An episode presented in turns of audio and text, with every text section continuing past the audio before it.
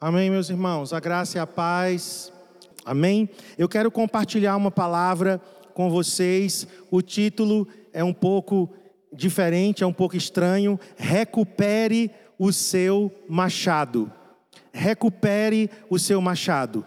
Baseado em 2 Reis, capítulo 6, de 1 a 7. Nós vamos, ao longo desses sete versículos, passear e aprender algumas lições preciosas de um episódio que aconteceu com Eliseu e os discípulos dos profetas que estavam caminhando com Eliseu. Mas vamos orar nesse momento, Pai, em nome de Jesus.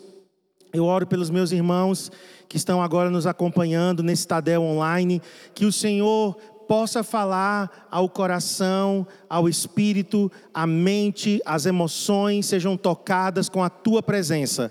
Eu confio na direção do Espírito Santo, na unção do Espírito Santo sendo liberada aqui agora e sobre os meus irmãos que estão em casa. Em nome de Jesus. Amém. Diz assim, segundo o livro dos Reis, capítulo 6, eu vou ler o versículo 1 e a gente vai comentar e assim sucessivamente. Nós iremos versículo por versículo. Os discípulos dos profetas disseram a Eliseu: Eis que o lugar em que moramos com o Senhor é pequeno demais para nós. Então, primeira coisa aqui na introdução, é que eu quero chamar a tua atenção é que nós já temos o discipulado aqui no Antigo Testamento. Então, discipulado não é uma invenção dos nossos dias. Não é uma invenção de Marcos, de Cristiano, de Eibe, de Ivanildo ou de qualquer outro pastor dos tempos modernos. No discipulado, nós temos o um modelo já no Antigo Testamento. Nós temos lá, na cultura de Israel, uma forma de se passar para as próximas gerações o ensino, as leis, os princípios e os valores e também deixar um legado. Gente, discipulado não é apenas para a gente ensinar, mas é para deixarmos um legado. Sabe qual a diferença entre legado e herança? Herança é o que se deixa de material, legado é o que nós deixamos de imaterial. Legado é o nosso coração, é a nossa visão, é o nosso DNA, e nós podemos passar isso adiante. Sabe, eu estava pensando aqui, os discípulos dos profetas que moravam com Eliseu, porque eles dizem assim: o lugar em que moramos com o Senhor. Então, o discipulado era relacional, né, era algo muito próximo. Sabe, às vezes nós distorcemos o discipulado.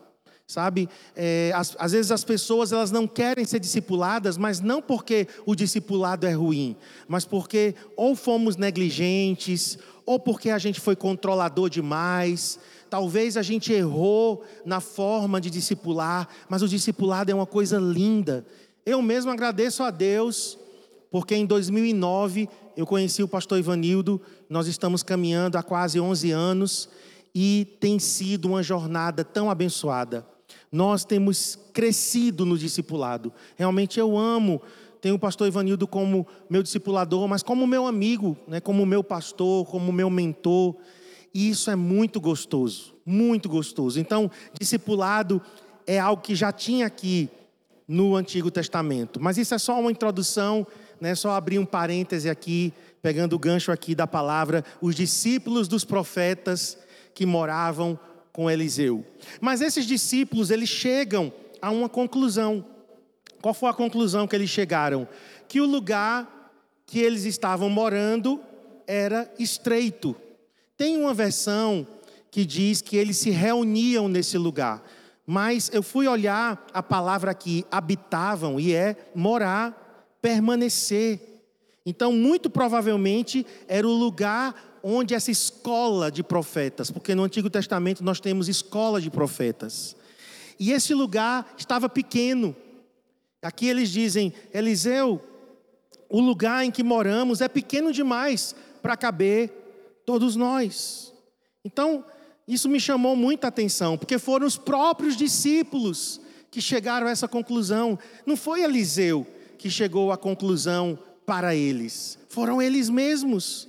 Sabe, irmãos, às vezes as pessoas que nós discipulamos, que nós cuidamos, que nós pastoreamos, que nós lideramos, elas precisam chegar às suas próprias conclusões. Às vezes nós estamos vendo alguma coisa, eu mesmo às vezes vejo algo nos meus discípulos, sabe, mas eles precisam ver, eles precisam enxergar. Esses rapazes aqui enxergaram uma realidade. Esse lugar que nós estamos morando é estreito demais, é apertado, não cabe todos nós aqui. Vamos alargar, vamos romper limites, vamos construir um lugar maior. Sabe, nós não podemos estar concluindo tudo pelas pessoas. As pessoas precisam chegar às suas próprias conclusões. Isso é maturidade, irmãos. Nós, nós podemos ensinar, nós podemos né, é, até dar algumas dicas, mas nada mais poderoso quando alguém conclui a respeito de si mesmo, percebe a respeito de si mesmo algo. E o que foi que eles perceberam? É estreito demais, é pequeno demais. Eu te pergunto, você percebe qual a tua situação? Interiormente, profissionalmente, matrimonialmente em diversas áreas. Você já fez conclusões, você já chegou a conclusões. Nesses dias, em casa, eu cheguei a algumas conclusões. Eu não estou satisfeito com algumas coisas. Eu não estou satisfeito comigo mesmo. Eu não estou satisfeito com a forma como eu vinha liderando, como eu vinha pastoreando. Algumas conclusões que eu cheguei eu comigo mesmo. Então não foi Eliseu que forçou aqui uma conclusão. Precisamos deixar que as pessoas cheguem às suas próprias conclusões. Por quê? Porque senão a gente fica dizendo a elas muitas vezes o que elas mesmas não querem admitir e elas não estarão dispostas a pagar o preço pela mudança. Sabe quando a mudança vem? quando nós mesmos nos damos conta que precisamos mudar. E esses discípulos aqui, eles chegaram para Eliseu e disseram: É estreito demais o lugar que nós estamos e nós vamos buscar madeira para construir um lugar maior. Olha, queridos, nós temos que ser sempre agradecidos, mas nunca conformados. Uma coisa é ser agradecido, outra coisa é ser conformado. Tem que haver uma inconformação. Nós temos que ter isso, foi Deus quem colocou isso no nosso coração. Nós queremos avançar, nós queremos crescer, nós queremos melhorar. Sabe, eu sou grato a Deus por tudo que conquistei até hoje. Sou grato a Deus por, por até o lugar onde eu cheguei, mas eu não estou conformado. Eu quero mais. Então, aqueles, aqueles homens, eles sentiram a necessidade de ampliar o lugar que habitavam. Você sente, você percebe, nesse tempo que você ficou em casa, nesse tempo que você não está indo para a escola, para a universidade, talvez não está indo para o trabalho, quais as percepções que você teve? Quais as áreas que você percebeu que está limitado? Aqui era estreito, apertado. Quais as áreas? Faça uma lista das áreas que você quer romper, que você quer ampliar a sua visão, a sua prática. Faça uma lista. A responsabilidade, queridos, é nossa. A responsabilidade de avançar é minha. Só eu posso dizer onde eu pretendo chegar. Sabe, às vezes nós temos que perguntar às pessoas que nós discipulamos, que nós lideramos, onde você quer chegar? Porque às vezes eu quero uma coisa para ela, mas ela mesma não quer. E o que é que vai acontecer? Desgaste. Vai acontecer muitas vezes da pessoa achar que eu estou forçando a barra. Onde você pretende chegar? Chame a responsabilidade para você mesmo. O próximo versículo versículo 2, aqueles homens dizem: Vamos até o Jordão, tomemos de lá, cada um de nós, uma viga e construamos um lugar para morar. E Eliseu disse: vão, podem ir. Eles tomaram a iniciativa. E alguns estudiosos dizem que eram oito quilômetros de onde eles moravam, que provavelmente era em Jericó, até a, as margens do Jordão. Eles iam até as margens do Jordão porque lá tinha muitas árvores. Oito quilômetros. Eles teriam que ir a pé, cortar a madeira e voltar oito quilômetros. Um preço que tinha que ser pago. Mas eles tomaram a iniciativa. Eles também providenciaram as ferramentas. O texto mais à frente vai nos revelar que o machado para cortar a lenha era emprestado. Eles tiveram que pedir emprestado a alguém. Eles tomaram iniciativa. Deixa eu te dizer, mudanças, avanços só acontecem primeiro quando a gente reconhece nossas limitações. Mas quando nós tomamos a decisão de fazer algo, mesmo que custe um preço. Tem decisões que nos custam um preço, mudanças custam um preço. Primeira conclusão: é pequeno demais o lugar onde nós estamos. Segunda conclusão: vamos até onde tem madeira e vamos cortar a madeira, trazer e construir um lugar maior. De novo eu te pergunto, antes de passarmos mais à frente, quais as conclusões que você chegou nesse tempo? Como, tá, como está o teu casamento, por exemplo? Se o seu casamento não está bem, não adianta você fazer de conta que está bem. Você precisa reconhecer e você precisa tomar uma atitude. Vou conversar com meu cônjuge, vou ler um bom livro sobre casamento, vou fazer um curso, vou pedir aconselhamento. É assim, irmãos, que os avanços acontecem. Você não está conformado com a sua vida profissional? Você está achando que está talvez ruim, teu salário é pouco? Ok, mas o que você está fazendo agora de forma prática? Você está fazendo curso de aperfeiçoamento, você está estudando, você está entrando em novas áreas, em novos conhecimentos. Você tomou coragem para ter uma conversa muito franca e sincera, talvez com o teu chefe, com o teu patrão. Eles disseram: "O lugar que moramos é estreito demais. Eliseu, nos autorize a irmos até o Jordão cortar madeira." Então, essas duas coisas são fundamentais. Eu preciso chegar às minhas próprias conclusões. As pessoas não, não podem ficar tirando conclusões, chegando a conclusões no meu lugar, porque mudanças não acontecem assim. Agora, no verso 3, um deles, isso me chamou muita atenção, porque provavelmente tínhamos ali dezenas, né? O lugar era pequeno demais. Se não era dezenas, mas vamos imaginar aí pelo menos uns 15. Um deles chega para Eliseu e diz: Eliseu, tenha bondade de ir conosco. Tenha bondade de nos acompanhar até o Rio Jordão para a gente cortar madeira e nós queremos que você nos acompanhe. Irmãos, um daqueles homens pensou diferente, pensou além dos outros.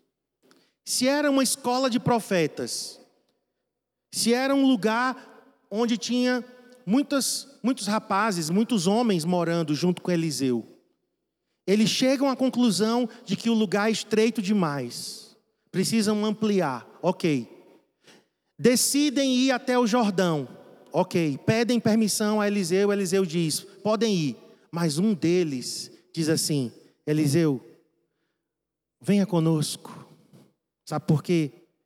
Porque sozinhos a gente pode ir até mais rápido, mas acompanhados de pessoas mais sábias, mais maduras, mais experientes, nós iremos mais longe.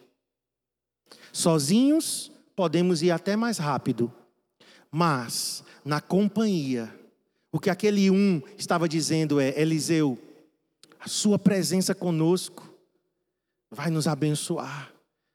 A gente sabe que você é um homem de Deus. A gente sabe que você tem intimidade com Deus. nos acompanhe. Irmãos, que atitude, que atitude linda. Eu preciso valorizar as pessoas que Deus coloca em minha vida. Eu preciso reconhecer que Deus fala diretamente comigo, mas Deus também fala através dos meus irmãos. Deus fala através do meu discipulador que está acima de mim. Deus fala através do meu irmão que talvez esteja lado a lado comigo. Mas Deus também fala através dos meus discípulos, das pessoas que talvez eu cuide, que eu considero abaixo de mim, porque no corpo de Cristo não tem isso. Mas imagina a riqueza em descobrir que Deus pode usar os meus irmãos para falar o meu coração. E eu lembrei uma música de Asaf. Eu, eu gosto muito do Asaf, fui muito abençoado com o ministério dele. Né? E eu sempre conto testemunho. Tem uma música de Asaf que ela é mais recente. Depois você coloca, é, coloca lá no YouTube, Amigo Verdadeiro. E a frase que Asaf conta, é, canta é a seguinte: Tu és Jesus, amigo verdadeiro, que tenho conhecido na vida dos meus irmãos. Tu és Jesus, amigo verdadeiro, que tenho conhecido através dos meus irmãos. Ah, queridos, esse um aqui poderia ter acompanhado os outros, mas ele volta e diz: Eliseu, vamos conosco, eu quero a sua companhia. Gente, isso é interdependência. Sabe, hoje eu vejo muita independência e hoje eu vejo muita dependência mórbida e doentia extremos. O que Deus quer é interdependência. O nosso corpo é o maior exemplo de interdependência. Estão conectados os membros, um precisa do outro, mas cada um tem uma função diferente. O corpo de Cristo é riquíssimo. Volto a repetir: sozinho eu posso ir mais longe, mas com os meus irmãos, ouvindo conselhos de pessoas mais sábias, de pessoas mais maduras. Eliseu era um homem respeitado, era um homem de Deus. Por isso que esse rapaz aqui faz questão. Então, não é bajulação, irmãos, não é idolatria. Eu detesto bajulação e idolatria. Deus sabe do meu coração.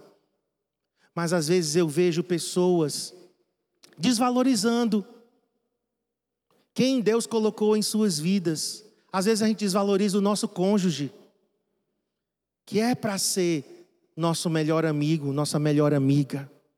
Às vezes a gente desvaloriza o discipulador que Deus colocou na nossa vida.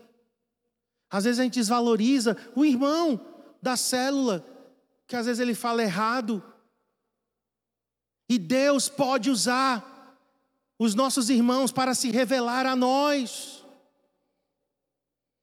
Eu preciso reconhecer a unção que Deus colocou na vida dos meus irmãos. Interdependência. Alguns são independentes demais, não preciso de ninguém, não dou satisfação a ninguém, não presto contas da minha vida a ninguém. Outros é uma dependência doentia. Eu não faço nada se eu não perguntar ao meu discipulador: eu preciso de uma muleta para me segurar. O meu discipulador, o meu pastor. Não é uma coisa nem outra, não é um extremo nem outro. É interdependência. Eu tenho minha autonomia, eu posso tomar minhas decisões, mas eu decido consultar alguém mais sábio que eu. Eu pergunto. Gente, eu pergunto muito ao pastor Ivanildo. Esses dias, estava perguntando a ele, pastor, e a volta? Eu quero estar preparado para a volta. Eu sei que vai ser o novo normal, como está sendo dito aí. As coisas vão voltar ao normal, mas não vai ser o normal como era o normal antes da pandemia. Eu quero aprender. Eu quero aprender. E eu comecei a ouvi-lo. Conversei com o pastor Ricardo, que é meu discípulo lá de Petrolândia, mas eu comecei a ouvi-lo também. Estou aprendendo com ele com o pastor Sandro, com outros pastores, com discípulos meus, eu aprendo. Nós não podemos alimentar nem a, in, nem a independência, nem a dependência doentia, mas nós precisamos caminhar para a interdependência. E aqui o machado era emprestado. Mais uma vez, aqui a gente vê que nós não temos tudo em nós. Nós sempre vamos precisar recorrer a outra pessoa. Você sabia que a gente, a gente pode ser especialista em uma área, mas geralmente as pessoas querem ser especialistas em muita coisa de uma vez. E não é possível. Então eu preciso recorrer ao machado emprestado da outra pessoa. Os dons, os talentos que o Senhor deu ao meu irmão e que vai me abençoar.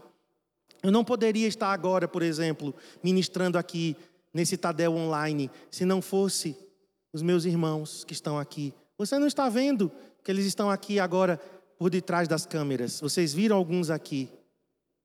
Mas eu preciso deles. Ah, pastor, mas você poderia fazer em casa, né? Você gravar mesmo com seu celular. Mas não seria a mesma coisa. Entendem? Que os dons e os talentos que Deus colocou no corpo de Cristo, eu preciso aprender a valorizar, a valorizar os líderes que Deus colocou sobre a minha vida. Eu agradeço sempre a Deus pelo pastor Ivanildo, pela pastora Cléia. Foi Deus quem colocou esse casal na nossa vida e tem nos enriquecido. Esse casal tem nos abençoado, tantos conselhos, tantas experiências, tantas vivências. Quantas vezes tivemos férias juntos, viagem juntos, fomos para a casa deles, eles já vieram tantas vezes aqui, como nos enriquece. Outros pastores que são amigos também me enriquecem. Eu quero te desafiar você ser como esse homem que voltou e disse a Eliseu: A gente pode ir sozinho cortar lenha, mas nos acompanhe, por favor. Tenha a bondade de nos acompanhar. Agora, o verso 4 diz que Eliseu foi com eles. Eliseu atendeu o pedido. Quando chegaram ao Jordão, cortaram madeira. Aconteceu que, enquanto um deles derrubava um tronco, o machado caiu na água e ele gritou: Ai, meu senhor, o machado era emprestado. E aqui nós chegamos no clímax dessa história que tem a ver com o título que eu dei a essa mensagem: Recupere o seu machado. É com base nisso aqui. Enquanto um estava cortando a madeira, a lâmina do machado saiu e caiu dentro do Rio Jordão. Sabe, eu estava pensando nesse episódio aqui em meio à vontade de crescer, que eles queriam avançar. Lembra do início? O lugar estreito demais. Eles queriam romper limites.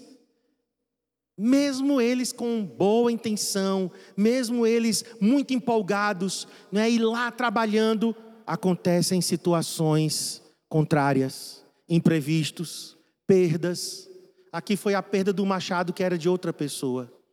Sabe, você pode até ter desanimado, porque você estava com muita vontade de crescer, você estava avançando, você estava querendo romper limites e acontece alguma coisa que te entristece. Acontece alguma decepção, acontece alguma perda. Mas nós precisamos estar preparados, irmãos. Sabe, às vezes nós não estamos preparados para enfrentar as circunstâncias contrárias a gente sempre acha que os ventos vão estar soprando ao nosso favor. Mas você sabia que para um barco avançar, eu não sou especialista né, em barco à vela, mas eu soube que para um barco à vela avançar, o vento tem que ser contrário. A vela é içada e o vento tem que bater de, de forma contrária para que o barco seja impulsionado para frente. Nós temos que parar, irmãos, com um romantismo, né? Que às vezes as pessoas têm de que tudo vai ser lindo, perfeito. Não, eu vou ser líder de célula e eu nunca vou ter problemas na minha célula, nem problema com as pessoas. As pessoas serão sempre lindas, cheirosas e maravilhosas. Eu quero te dizer, isso é um romantismo que não existe. Isso é uma, uma ideia, uma imaginação que não existe. A vida real não é assim. Tem pessoas que dizem, não, mas eu estou fazendo a vontade de Deus. Poxa, eu achava que se eu fosse fazer a vontade de Deus, nunca eu enfrentaria nada contrário. Meu Deus, que ilusão! Coloca os pés no chão, vamos estar preparados. Eles foram com toda boa vontade, eles foram lá tirar madeira para construir um lugar maior e aconteceu uma perda. O machado caiu dentro da água. E o machado era emprestado, pior ainda, né? Que a gente tem que ter mais cuidado com as coisas dos outros. Uma perda interrompeu. E agora? E agora? Foi interrompido o projeto deles. Talvez alguns viram a pandemia como uma interrupção. Poxa, estávamos tão empolgados, estávamos avançando, ganhando pessoas, discipulando, estávamos nas células e agora vem isso. Ah, meus irmãos, nós precisamos é nos reinventar, nós precisamos é nos levantar, nós precisamos é tomar atitudes corretas e dizer: eu sei que eu enfrentarei resistências, eu sei que eu enfrentarei lutas, eu já estou preparado para enfrentá-las. E então eles recorrem a Eliseu. E aqui eu estou chegando à conclusão. O homem de Deus perguntou: onde caiu? Como é bom estar com as pessoas certas na hora certa. Eliseu era a pessoa certa, na hora certa, para recuperar o machado perdido. Eliseu, onde foi que caiu? Não, caiu aqui, ó, mais ou menos por aqui. E estava dentro d'água, estava submerso. Eliseu estava ali para ajudar. Sabe, eu quero te dizer, Deus levantou pessoas na tua vida para te ajudar.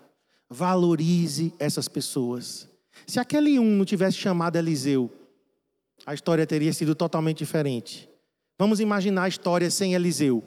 O machado caiu dentro d'água, eles pararam e voltaram oito quilômetros de volta para Jericó, sem madeira e ainda com uma dívida, porque tinham que comprar um machado. E naquela época, machado não era como hoje, não. Era um objeto muito valioso. Mas porque Eliseu foi convidado. Um homem de Deus, uma pessoa de Deus na nossa vida pode fazer diferença. Cristiane tem feito diferença na minha vida desde que nós começamos a namorar, noivamos, casamos, ao ver o compromisso dela com Deus, ao ver a intensidade dela com Deus. Isso me desafia. Eliseu estava ali para ajudar. Se Eliseu não tivesse ali, o projeto teria sido abortado.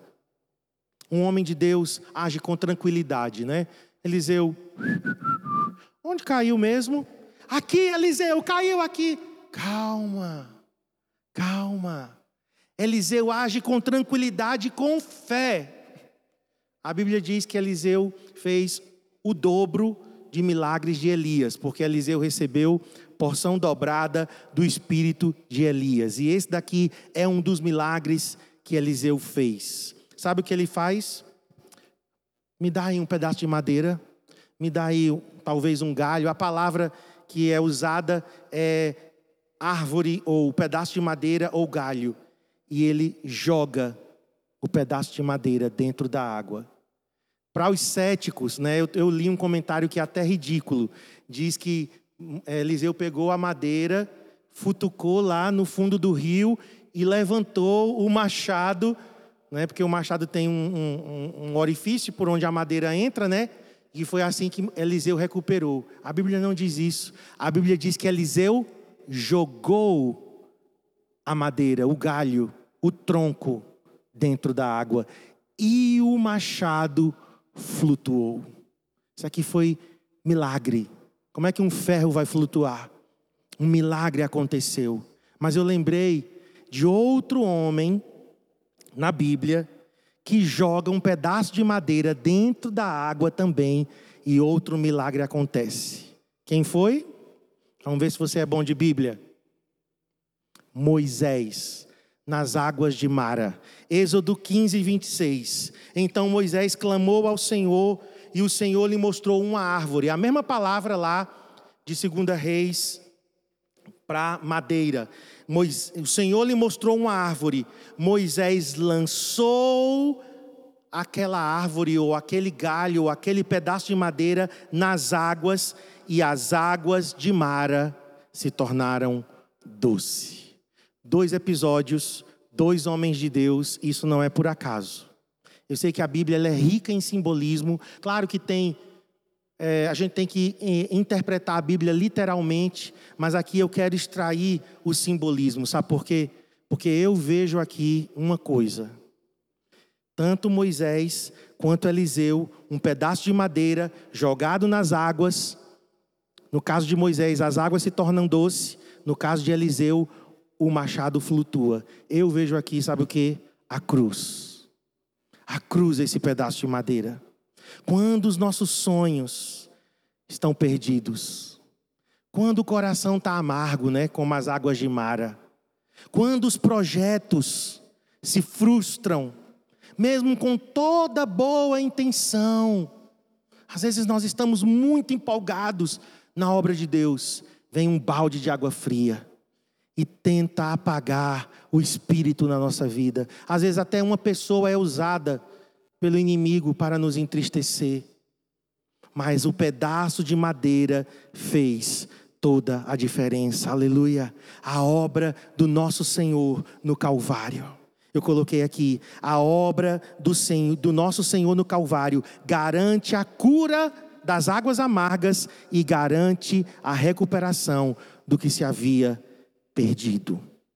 Sabe, irmãos, eu finalizo dizendo: se você está enfrentando perdas, se você está enfrentando decepções, talvez sonhos frustrados, perdidos, colocados agora de stand-by, a gente não sabe né, como vai ser esse futuro, esse novo normal, mas nós podemos, através da cruz, não é a cruz literalmente, mas a obra que Jesus fez na cruz. Nós podemos tomar posse do que Jesus fez na cruz: restauração, cura, milagres, perdão. Nós podemos tomar posse da cruz e jogar simbolicamente lançar a cruz nesse lugar de perda, nesse lugar de amargura. Recorra à cruz lance-a em todos os seus projetos, viva uma vida de obediência, viva uma vida de renúncia. E nós vamos experimentar milagres, o que a medicina não pode fazer, o que a ciência não pode responder, talvez a psicologia não consiga resolver, nem os coaches podem resolver, a cruz pode resolver, porque um machado flutuar se um ferro flutuou, se águas amargas se tornaram doce, não há impossíveis para o nosso Deus.